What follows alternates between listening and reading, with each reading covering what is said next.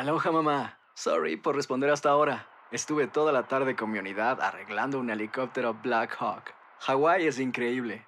Luego te cuento más. Te quiero. Be All You Can Be, visitando goarmy.com diagonal español.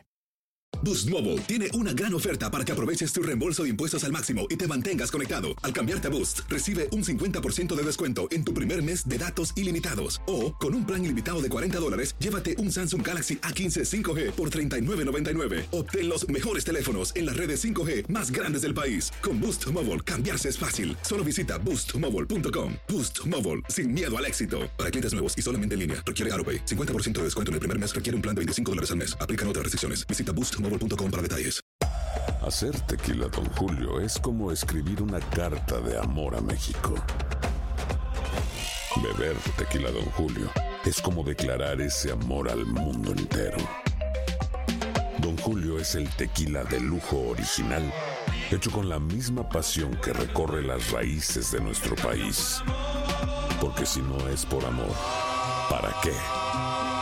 Consume responsablemente. Don Julio Tequila, 40% alcohol por volumen, 2020. Importado por Diageo Americas, New York, New York. Si no sabes que el Spicy McCrispy tiene Spicy Pepper Sauce en el pan de arriba y en el pan de abajo, ¿qué sabes tú de la vida? Para, pa, pa, pa.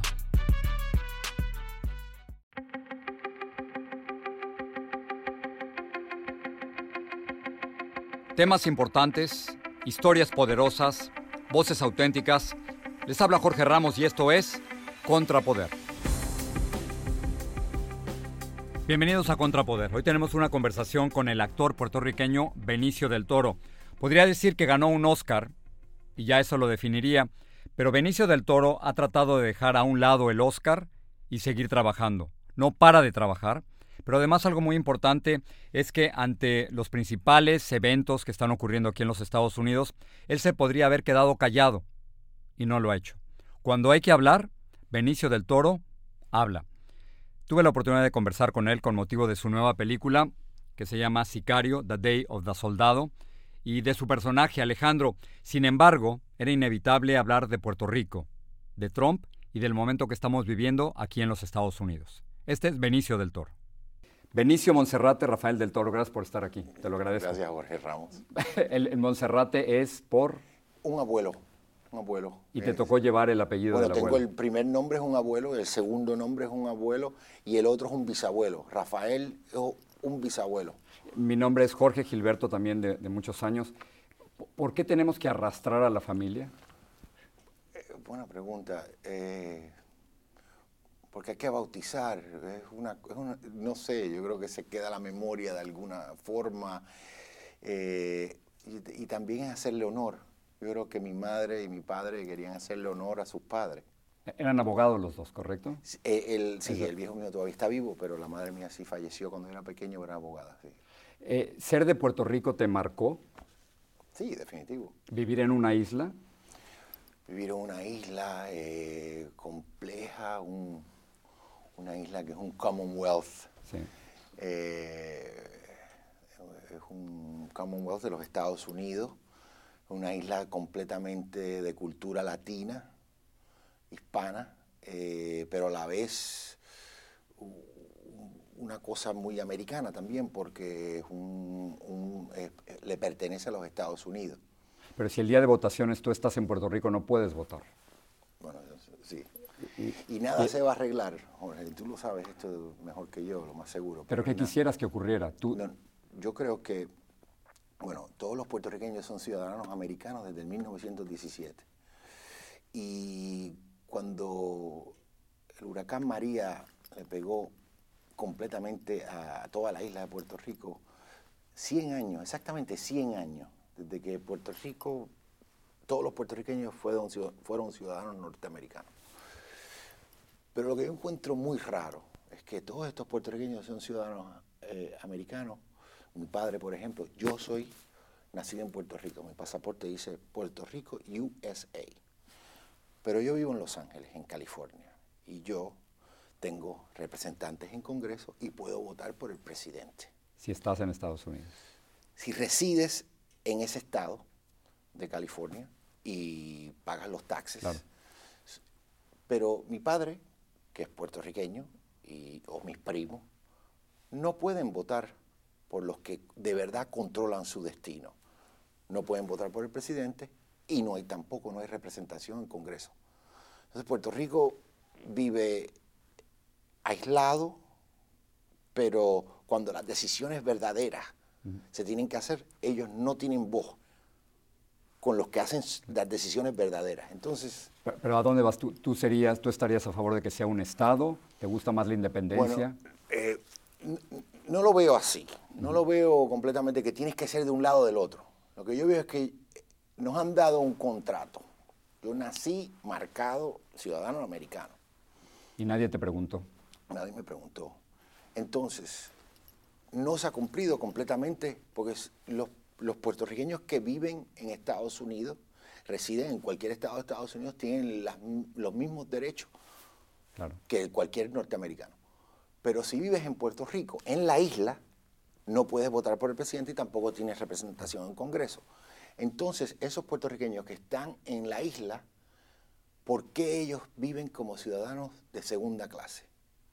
No lo entiendo. Claro, y ahora que pasó el huracán María, ya que te mencionaste eso, eh, el presidente Trump se reunió hace muy poco con el gobernador Pedro Rosselló y le dijo, te hemos ayudado demasiado. ¿Tú qué crees? ¿Ayudaron, ¿Ayudó demasiado Trump?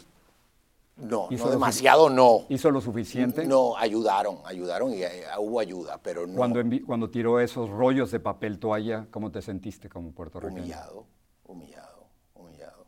Eh, Eso no lo hizo con las víctimas en la Florida, en Florida o, en Texas, no, porque ellos, los que, los que estaban recibiendo esos papeles de toalla, no pueden votar por el presidente. Trump es un negociante. Estos no tienen plata de verdad, tienen dinero monopolio. los que estaban cogiendo eso no tienen dinero de verdad. Los que están en Texas, los que están en Florida, sí, tienen dinero de verdad. Para eso que votan por él. Él, los ve como... Entonces él no hace eso en, la Florida, él no hace eso en, en Pero lo hizo con Puerto Rico. Lo hizo con Puerto Rico. Hablando y da pena, da pena ¿ah? que, que tengamos un presidente que ve las cosas así. Tú has sido muy duro con el presidente Trump cuando se implementó esta política de separación de familias.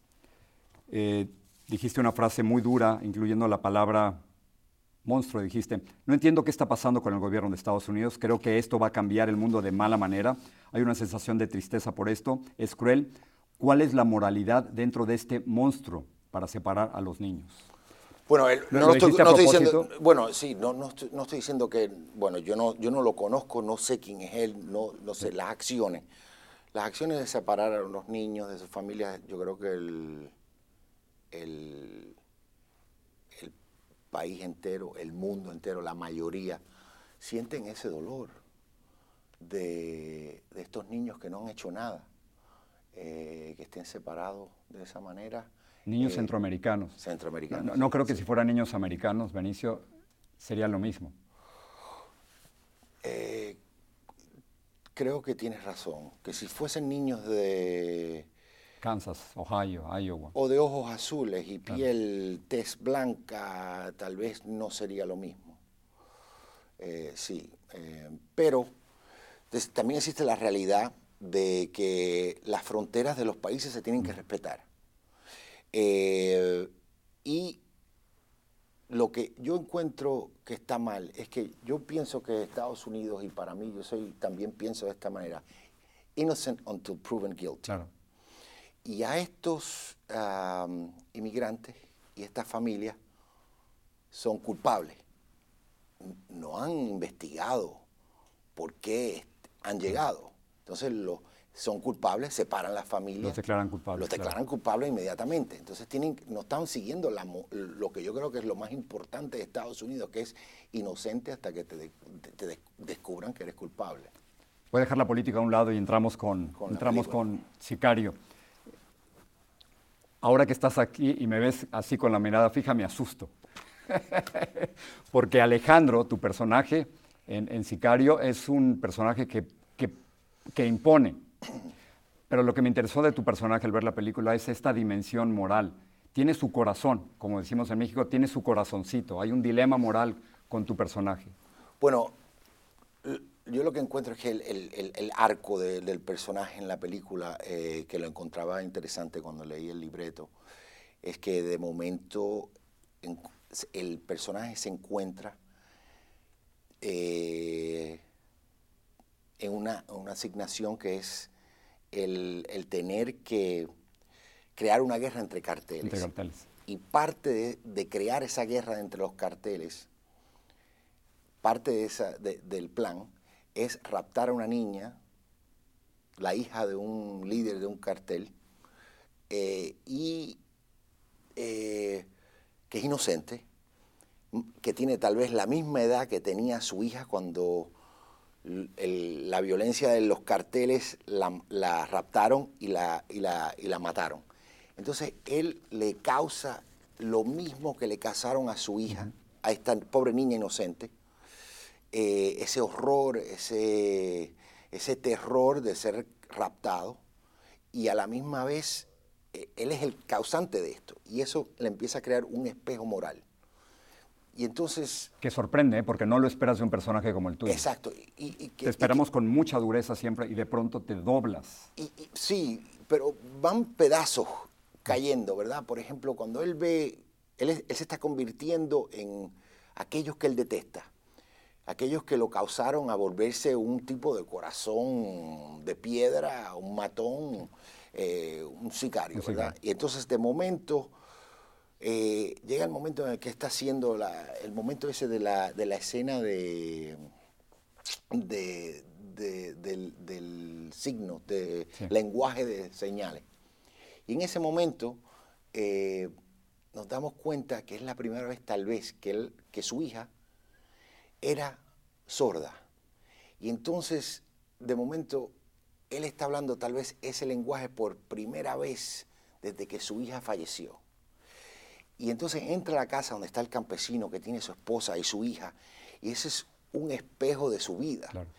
Y ya yo creo que ese es el- lo que diríamos el cherry on the cake, para que entonces su alma, su conciencia em- empieza a, a nacer. Y cuando el- la orden le llega de, Sí. de eliminar a la niña Isabel, él no lo puede hacer. Como, como actor, cuando... Esa es la realidad. En, en México, en los últimos cinco años, han matado 104 mil personas, seguramente muchos más cuando termine Peña Nieto. Como actor, ¿cómo decides entrar en una película si incluye violencia extrema, como en este caso?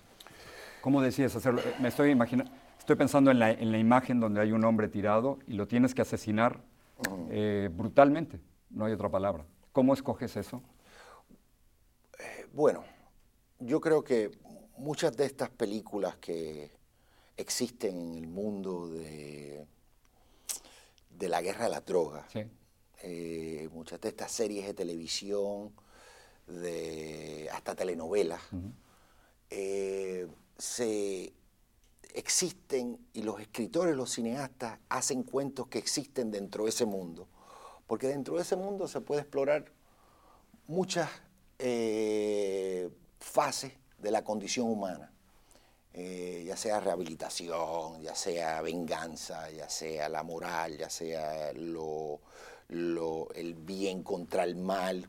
O el dilema moral de Alejandro. que Exacto, sí. Entonces, eh, estas películas que existen en el mundo de la droga se han convertido casi en un género, como los westerns, eh, tal vez como las películas de gangster. Y yo, yo pienso que mientras estos temas que vienen de la vida, de, de las noticias, Claro. de, de lo- de los periódicos, mientras sigan sin solución. Este género que estamos diciendo, yo lo estoy diciendo, Sí. que de, de estas películas de cartel, de, de las drogas, del problema de las drogas, se, se seguirán haciendo. Es la culpa, y, y termino con esto, es, es la culpa de, después de pensar durante meses en tu personaje y estar metido en el mundo de los narcos, ¿no? De alguna forma, ¿le encuentras alguna solución a esto? Estoy pensando en los 25 millones de estadounidenses que usan drogas. Y mientras haya un mercado tan grande de drogas, va a haber carteles y va a haber narcotraficantes. No veo cómo parar eso. ¿Pero tú has pensado sobre eso? Sí, he pensado, ¿verdad? Eh, es complicado. Eh, es Porque, porque- y, y tú sabes mucho de esto, ah, y no sé, tú- tú- me interesa saber lo que tú lo que tú tengas que decir. Del punto de vista mío, lo poco que yo conozco, y lo- yo hice una película en el 2001, se llama Traffic. Claro. Ahora ganas un 2000 premio. Gané un premio, sí. Entonces, El- el premio. El premio, el premio. El premio Y ya con eso te puedes retirar, ¿eh? Si quieres. Bueno, eh, tampoco me lo creo. Pero, pero de. Deberías creértelo. de- Bueno, gracias. Eh, desde el mil- 2001 hasta el 2018 no ha cambiado nada. Es cierto. Entonces, no solo es los que la compran, los que la hacen, la violencia. Las armas vienen de Estados Unidos. Claro. ¿ah? Entonces hay intercambio de armas y Dios sabe dónde, a dónde acaban esas armas. Eh, pero se ha empezado a legalizar la marihuana. Y uno dice, pues tal vez legalizando la droga, pero no todas las drogas son iguales. Claro. Entonces es complicado. Entonces hay que buscar un tipo de solución. Pero yo creo que quitándole la violencia empieza a mejorar algo. Y ese es el punto. Es, eso yo diría que sería algo, aunque es un poco más complicado que solamente vamos a poner las armas en el piso y usted puede vender heroína o meth o lo que sea y, y acá usted lo puede comprar, pero poco complicado. Eh, iba a terminar la entrevista ahí, pero tú me diste un, un paso más. ¿El premio no importa? ¿El Oscar no importa? No, no, o, no. o uno no quiere creérsela? Bueno, no, cuando, me ¿cuántos dijiste, años- cuando me dijiste que me podías retirar, pues dije, bueno, tampoco me lo voy a creer tanto, Pero, ¿cu- ¿verdad? ¿Cuántos años tienes, Benicio? 51. Por eso. O sea, te queda toda la vida, ¿no? Bueno, Pero- no, no, a lo mejor sí. Pero es cuesta trabajo tra- seguir trabajando después de eso o no importa, o hay que hay que dejar el premio a un lado. Hay que dejar el premio a un lado, no te lo puedes creer, eh, pero... Es que a donde pero vas todos dicen, ganó el Oscar, ganó el Oscar, ganó el Oscar. Bueno, es una cosa muy linda que te, que te den ese premio. Es, un- es- es algo que todos los actores, te digo que todos los actores son gente muy insegura. Ya. ¿Tú? ¿Inseguro? Sí, inseguro de que cuando volveré a trabajar, cuando uno empieza como actor, es eh, fracaso, fracaso, fracaso, fracaso. Y rechazos. Y rechazo, rechazo, rechazo, y de momento algo, tarará, y de momento fracaso.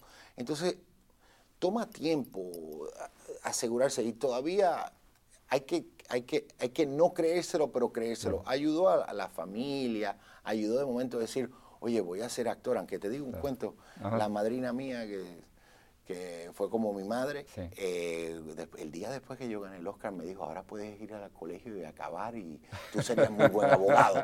Quería que, quería que regresaras a la Sí, escuela. sí, sí. Ya tenías el Sí, Oscar, quería que Sí, regresaras. sí, sí. Me dice, Bueno. "T- ¿Tienes imagen de duro? ¿Qué es ese anillo? Esto es un león. Ya. ¿Dice algo o prefiere no nos No, metemos? gruñe, gruñe. Jorge, un placer, ¿ah? Un fanático gracias. de verdad. Igualmente, te lo agradezco Gracias, tanto. y gracias por lo que haces. Te lo agradezco a ti. Gracias.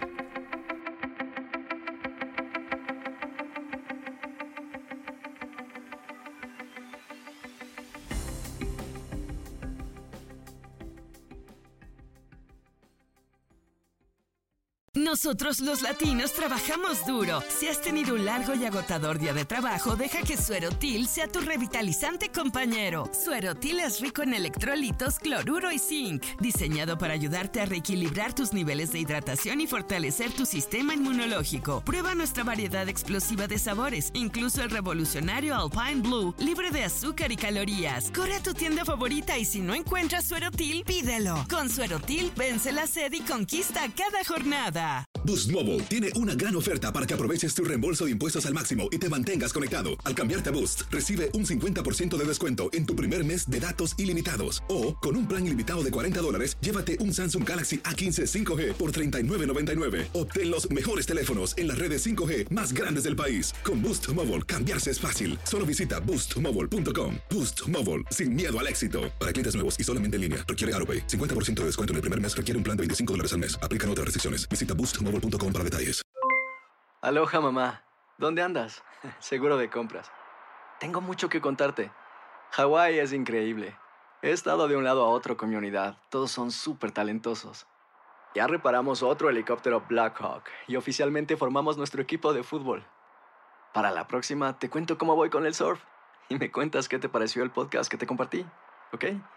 Te quiero mucho. Be All You Can Be, visitando goarmy.com diagonal español.